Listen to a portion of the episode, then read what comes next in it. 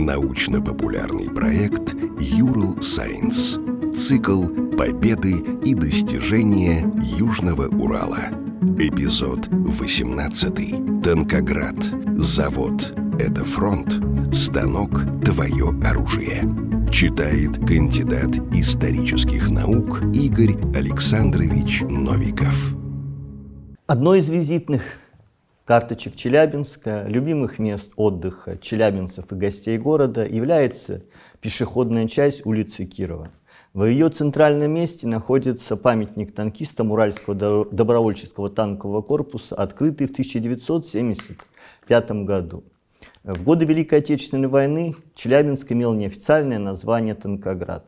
За тот вклад выпуск военной техники, выпуск каких-то других видов вооружения – и Челябинск, как и многие тыловые регионы, внес свой весомый вклад в победу в Великой Отечественной войне. Но Тонкоград один.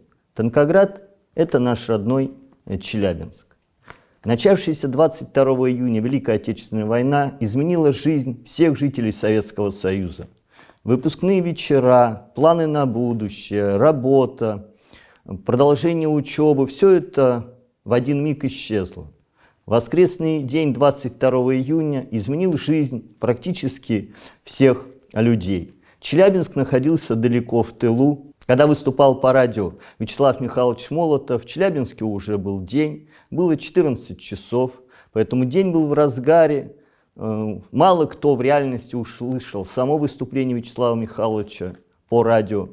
Ну а те события, которые произошли, изменили жизнь всех. Поэтому 23 июня началось у всех совершенно по-другому.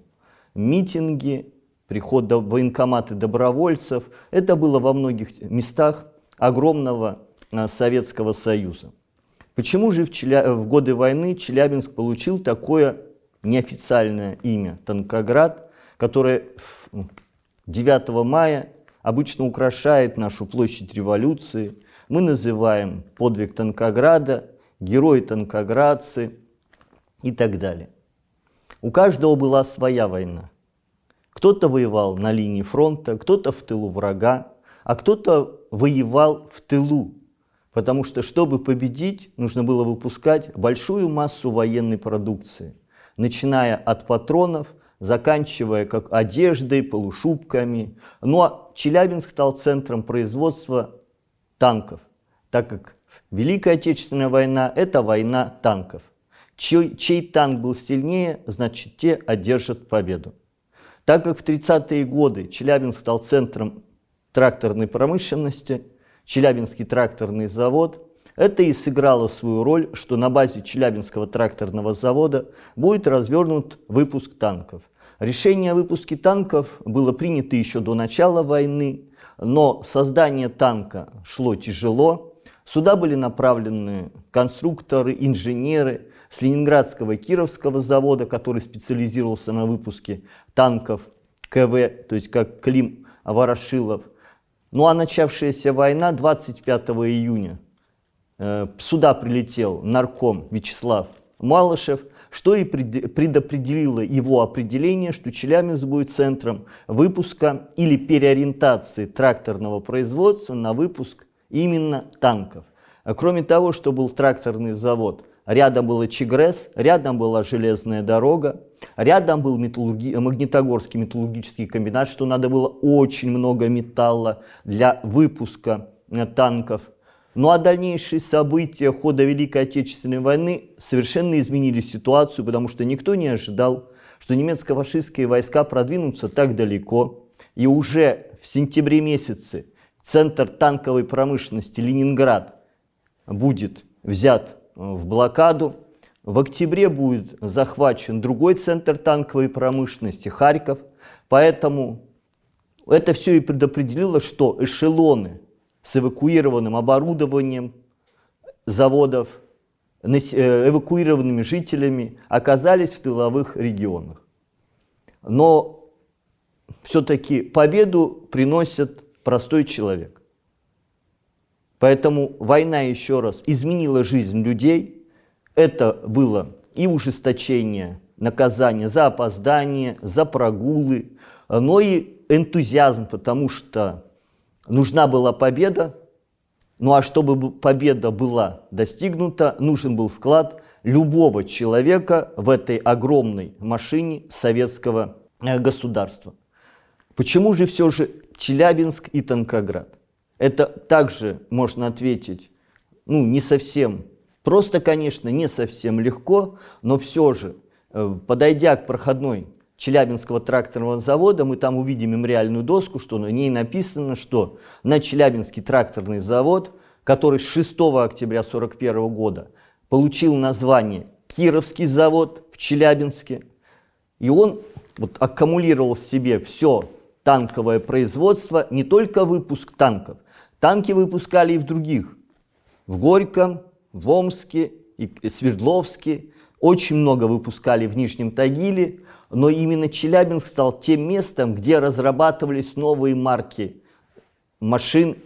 Захват Сталинграда в 1942 году привел к тому, что нужно было срочно организовать выпуск танков. И это сделали опять же в Челябинске. В короткий срок, но организовали выпуск э, танков уже средней мощности, а до этого Челябинск специализировался и после на выпуске танков тяжелых, то есть КВ, а потом на смену им пришли ИСы, ИС-1, ИС-2, ну и танк, который стоит у нас на Комсомольской площади, танк Победы, хотя он не принимал участие в Великой Отечественной, это ИС-3, как феномен вообще танковой конструкторской мысли. Поэтому вместе с оборудованием предприятий, вот это легко сказать, эвакуировать предприятие. Ну, был Кировский завод в Ленинграде, Харьковский завод э, тракторный в Харькове, там паровозостроительный в Харькове и так далее и тому подобное. Как это все можно взять и махину перенести за тысячи километров? Это значит, нужны были платформы, вагоны, э, ну, все это нужно перевести. Ленинград был в блокаде, станки перевозили на катерах пока еще Ладожское озеро было не замерзшее. Поэтому это титанический труд, и спустя десятилетия понять, как это все можно сделать, и такого феномена в мировой истории нет, и я думаю, такого не будет больше никогда. Вместе с оборудованием отправлялись в эвакуацию и те, которые работали на заводах. Они могли переправляться на катерах, могли переправляться самолетами, то есть могли э, попадать под обстрелы еще при перелете через Ладожское озеро, могли попадать под обстрелы артиллерии, когда только двинулись из района Стихвина, если брать конкретно Кировский завод в Ленинграде. И поэтому у нас войну как раз создалась вот эта такая база талантов с разных территорий рабочие Харьковского завода, частично которые оказались у нас, рабочие с московских заводов. Но главный феномен был, конечно, это рабочие Ленинградского и Кировского завода. Известный завод, Путиловский завод, который потом стал э, Красный Путиловец. С 1934 года он стал в честь Сергея Мироновича Кирова Кировским заводом. Вот эти боевые традиции там революционные традиции, боевые, там ударничество, стахановцы. У них вот это все было заложено еще в Ленинграде. Поэтому, когда для производства большого числа танков там в десятки раз оно увеличилось и за всю войну примерно, ну, цифры расходятся, но если брать примерно до августа месяца Челябинский Кировский завод выпустил около 18 тысяч танков самых разных модификаций. Больше всего выпустил Нижнетагильский, но он выпускал одну марку танка. А мы выпускали несколько разных модификаций тяжелых танков, средних танков, самоходных артиллерийских установок. И все это было в очень короткие сроки. Хорошо говорить, выпускал один танк, потом будешь выпускать другой. Это надо полностью перестроить производство, это полностью нужно переделать, чтобы мастера, которые выпускают за токарным, фрезерным станком, какие-то детали, их нужно делать по-другому. Потому что от того, как будут сделаны детали, зависело срок выживаемости танкового экипажа. Полетит ли гусеница? что-то сломается в бою. Починить в бою это фактически будет невозможно. Поэтому челябинские танки были изъяны, конечно, без этого невозможно. Но они оказались лучше и заграничных, которые поступали нам по, по ленд-лизу, и немецких, и чешских, которые в немецкой армии было много. Но вот это и будет талант людей. Поэтому танковый король Зальцман создал величайшее на самом деле предприятие. Да, он, может быть, был очень жесткий, но, я думаю, в военных условиях для достижения другого варианта предугадать или представить невозможно. Да, он говорил, я раздавлю любого, кто помешает мне выполнять приказ по выпуску танков. Да, он мог быть очень твердый и жесткий, но еще раз повторюсь, в годы войны, я думаю, другого варианта для достижения цели расхлябанности в военных действиях. И тыл – это такой же фронт. Тот, кто работал на наших предприятиях, станок – это оружие, завод – это линия фронта. Поэтому отступать было нельзя, нужно было только идти вперед. Вот эта масса эвакуированного населения, которая ну, примерно около 400 тысяч, их же надо было разместить в соответствующие условия. Да, жилья не хватало, кто-то жил в ваннах, кто-то жил в землянках, кто-то жил в бараках и так далее и тому подобное. И к ним добавились наши с вами земляки, которые приходили из деревни, которую вообще не знали. То есть как бы кто-то жил без электричества, без каких-то благ цивилизации, но придя в город, почему? Потому что они понимали, они должны принести победу. Их родители, отцы, братья там были на фронте, многие погибли, и они как бы шли на смену. Да, на заводе было лучше все-таки карточное обслуживание, так как рабочие оформлялись по, по более высокой э, категории. Таких людей можно назвать очень много, кто не просто выполнял норму, а ее перевыполнял. В 1942 году э, Григорий Хлаков будет первым тысячником. Это значит, норму надо выполнить в 10 раз. Ты выполняешь там 50 деталей, а ты за смену должен сделать 500 деталей. И появились рекордсмены, которые потом стали и двухтысячниками и так далее и тому подобное. Вот я приведу цитату из одного боевого листка периода Великой Отечественной войны. «Чтоб комсомольцев не меркла слава, сгинула свастики, хищная тень, трудись, комсомол, как рыбалова клава, тысячу с лишним процентов в день». И таких боевых листков, которые показывали вклад молодежи, людей самых разных возрастов, женщин, детей. Вот можно привести феноменальный просто, это необъяснимо, как это можно. 36 часов проработать, не выходя или уходя с завода, со станка. Почему? Смена есть, это в бригаде Александра Соломатова, один из рабочих драйвер. Он работал, сменщик заболел. Он не мог никуда уйти. Он работал за себя за сменщика и опять за себя 36 часов не выходя. То есть почему? Потому что он знал, на смену ему никто не придет. Наравне с мужчинами работали женщины. Поэтому одним из первых организаторов комсомольской молодежной бригады была Анна Пашнина, которая только в октябре 1941 года пришла на завод из сельских районов. Почему? Потому что ее отец был на фронте. Э, были молодежные бригады совсем из школьников. Они точно так же, к ним не было никаких, они работали на тех же самых условиях. Как бы, ну, заканчивая ФЗО, это называли, э, ФАБ зайчата, потому что они маленькие были, как бы щупленькие, питание было, ну, в принципе, среднее, не обязательно там, что шикарное, кормили один раз в день, потом только перейдут на два раза в день. И таких примеров феноменальных успехов я могу назвать вам десятки. Вот 15-летний Миша Капустин, руководит бригадир бригады, ну 15 лет, это школьник, в его бригаде были только такие же школьники. Они работали наравне со взрослыми, выполняя план, потому что они понимали, от количества выпущенной продукции, от их качества зависит успех собранных танков и успех, танк – это защита. Поэтому если в 1941 году танки лично распределял товарищ Сталин, потому что их было не так много, какие-то, потом это все увеличилось, и это предопределило победу Красной Армии в Великой Отечественной войне.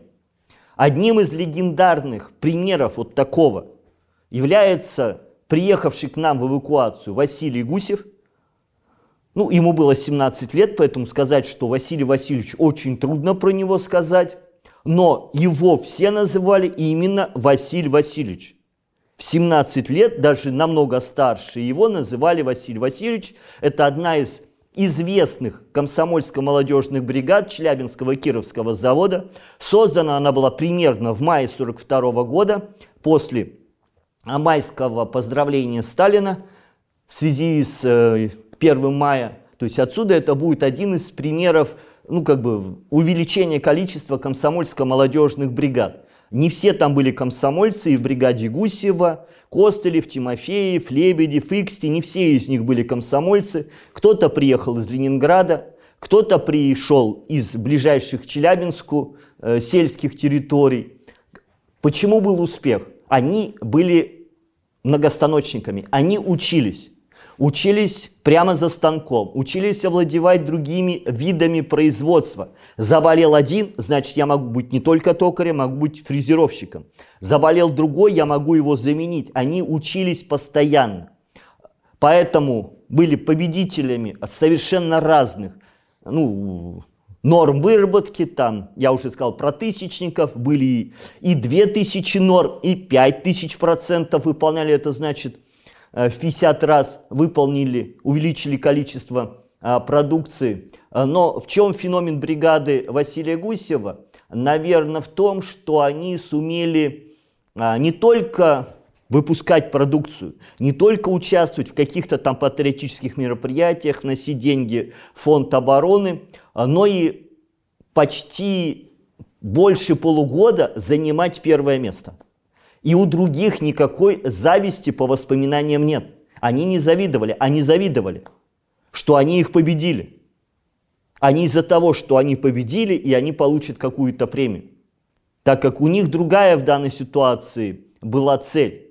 И бригада Гусева будет победителем первого всесоюзного соревнования комсомольско-молодежных бригад танков, наркомата танковой промышленности. И примеры там, причем это все было ну, как бы заложено еще в Ленинграде. То есть вот это все, что заложено было там, потом аккумулировалось у нас. И стахановские бригады, стахановские нормы, постоянная учеба. То есть помощь друг другу, не зависть, а помощь друг другу. Василий Гусев и его бригада засветились в 1942 году в документальном фильме «День войны», поэтому их видели все. Правда, там не звучит Челябинск, потому что Челябинск был секретный, закрытый город. Поэтому, но посмотрев этот ролик, мы сразу видим, о ком в данной ситуации идет речь. Там как раз фигурирует и Хлаков, и Григорий Хлаков, и Василий Гусев. За ними идет, ну, как бы, такая доска, и написаны проценты выполнения норм. То есть там как раз больше, чем надо выполнить, там больше как раз э, тысячи идет норм.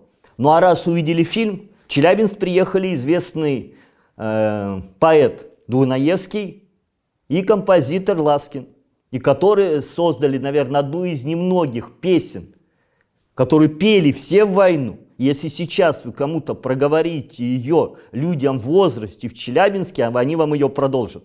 Она простая, Василий Васильевич. Поэтому я также приведу цитату из этой, наверное, феноменальной песни, созданной как раз э, в 1942 году. Она была опубликована в «Комсомольской правде». То есть это тоже не просто так, все-таки главная газета комсомола и молодежи Советского Союза. Великая русской кузница за каменной стеной Стоит, гудит, работает заводик номерной. Туда Василий Васильевич приходит чуть заря и весело командует за дело токаря. За горы за Уральские молва о нем идет, а он себе работает и бровью не ведет. Василий Василий Васильевичу всего 15 лет. Привет, Василий Васильевич, примите наш привет. Ну, они здесь немного приврали, не 15 лет, а 17 лет, но здесь была рифма, поэтому, ну, думаю, мы им простим. Э, что вот э, такое небольшое они внесли. И самое, что когда уезжали из Ленинграда, был же чемоданчик норм, Гусев привез с собой, резцы, а они весят все-таки тяжело. Он мог взять какие-то вещи, что-то там, чтобы, зная, что они едут в неизвестность. И они не знали, что едут в Челябинск. Они обычно говорили, куда едут? В Сибирь. Приехали э, в 30 ноября, здесь лютый мороз был. Но э, Василию Васильевичу повезло, что когда его отправляли э, отец и дядя из Ленинграда, они его, ну, в принципе, дали ему теплую тужурку, сейчас она хранится в Центре историко-культурного наследия в Челябинске, дала, шаль ему дали, поэтому он, в принципе, был легко, ну, довольно неплохо одетый, потому что многие приезжали, ну, не думали, что они на такой большой промежуток времени приезжают. Поэтому вот это все внесло тот неимерный эффект, что 9 мая наступило именно победой Советского Союза. Все они победу ждали, каждый год. Они ждали, что победа будет в 42-м, ждали, что победа будет в 43-м, ждали, что победа будет в 44-м, ждали, что победа будет в 45-м. И, ну, а 9 мая многие были э, за работой. Поэтому это был взрыв неименуемой радости, но эта радость была со слезами на глазах. Потому что фактически в каждой семье были погибшие, были умершие от голода, холода, болезней. У того же Василия Васильевича мама с братьями и сестрами была в Смоленской области в оккупации. Он о них ничего не знал.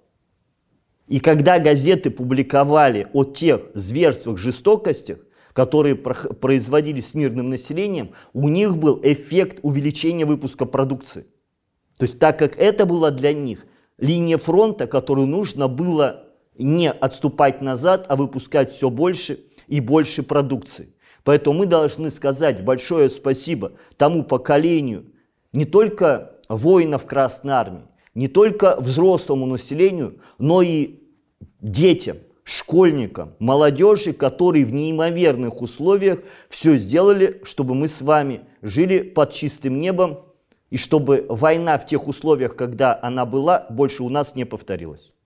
Подкаст подготовили креативные индустрии Урала при поддержке Федерального агентства по делам молодежи.